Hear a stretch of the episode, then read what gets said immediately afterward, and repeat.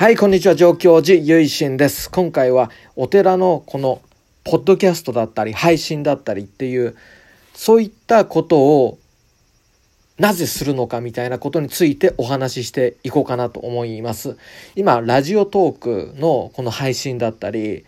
アンカーをまプラットフォームにして、Apple Podcast とか Spotify とか、そういった媒体で配信しているポッドキャスト、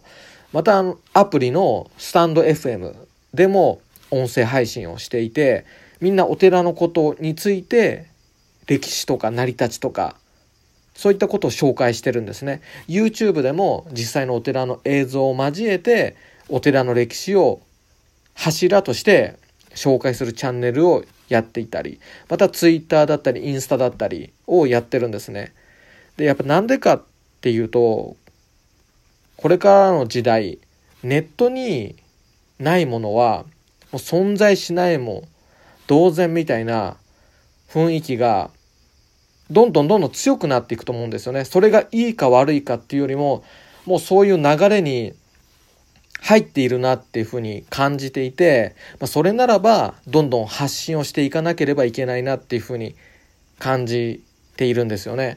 ぱお寺って昔からずっとあるものだけどこうしたネットの情報網に取り残されていくとそれがずっとこの先も残るかってわからないなと思うんですよねお寺がずっと知られていくかとかやっぱりお寺という箱を守ることも大事だと思うんですよね。その仏教というのを伝えていくのがお坊さんの役割だとしたらその所属するお寺というものを伝えていくのがお寺さんの役割かなと僕は考えているんですね。そしてお寺さんっていうのは仏教の実践道場といった意味合いの他にもその地域の歴史だったりさまざまな地域社会との結びつきまたは文化財そうしたものを保有している箱ですからそうした地域の郷土史といった意味または新宗史だったり宗教史といったものと密接に絡んで続いてきている建物だと思うんですよね。でそうしたいろいろな方面からお寺を見た時にやっぱり信仰の場としてだけではなくて歴史の生き証人としてそうした意味での建物として残していくことも必要だろうな。そしてそれをやるのがお寺さんとしての役割だろうなと思ってるんですね。そうしたことで仏教を最初紹介するポッドキャストとかにしようかなと思ったんですけどやっぱりそのお寺を紹介するっていう風に舵を切りたいなと思ったんですよね。仏教のことを紹介しているお坊さんはいっぱいいるんだけどまあもちろん当然ですよねそれが役割ですから。だけどそのお寺を紹介するって基本的にはそのお寺の持続しか紹介しようとは思わないわけですからよっぽど有名な観光寺とかだったらこういうお寺さんありますよってガイドの人とか紹介してくださると思うんですけどもなかなか地域に根ざしたお寺っていうのはやはり持続が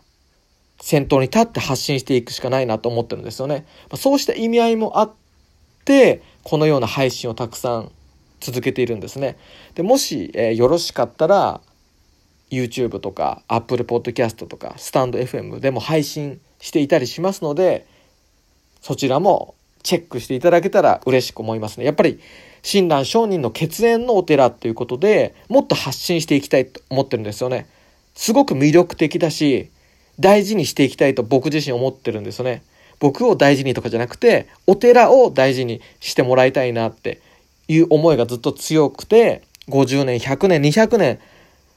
みんなにとって知られていくお寺であってほしいなって願ってるんですよね。そしてそれを願うだけじゃなくて、そのためにこのお寺っていいもんだよ、上京寺ってこういうお寺だよってことを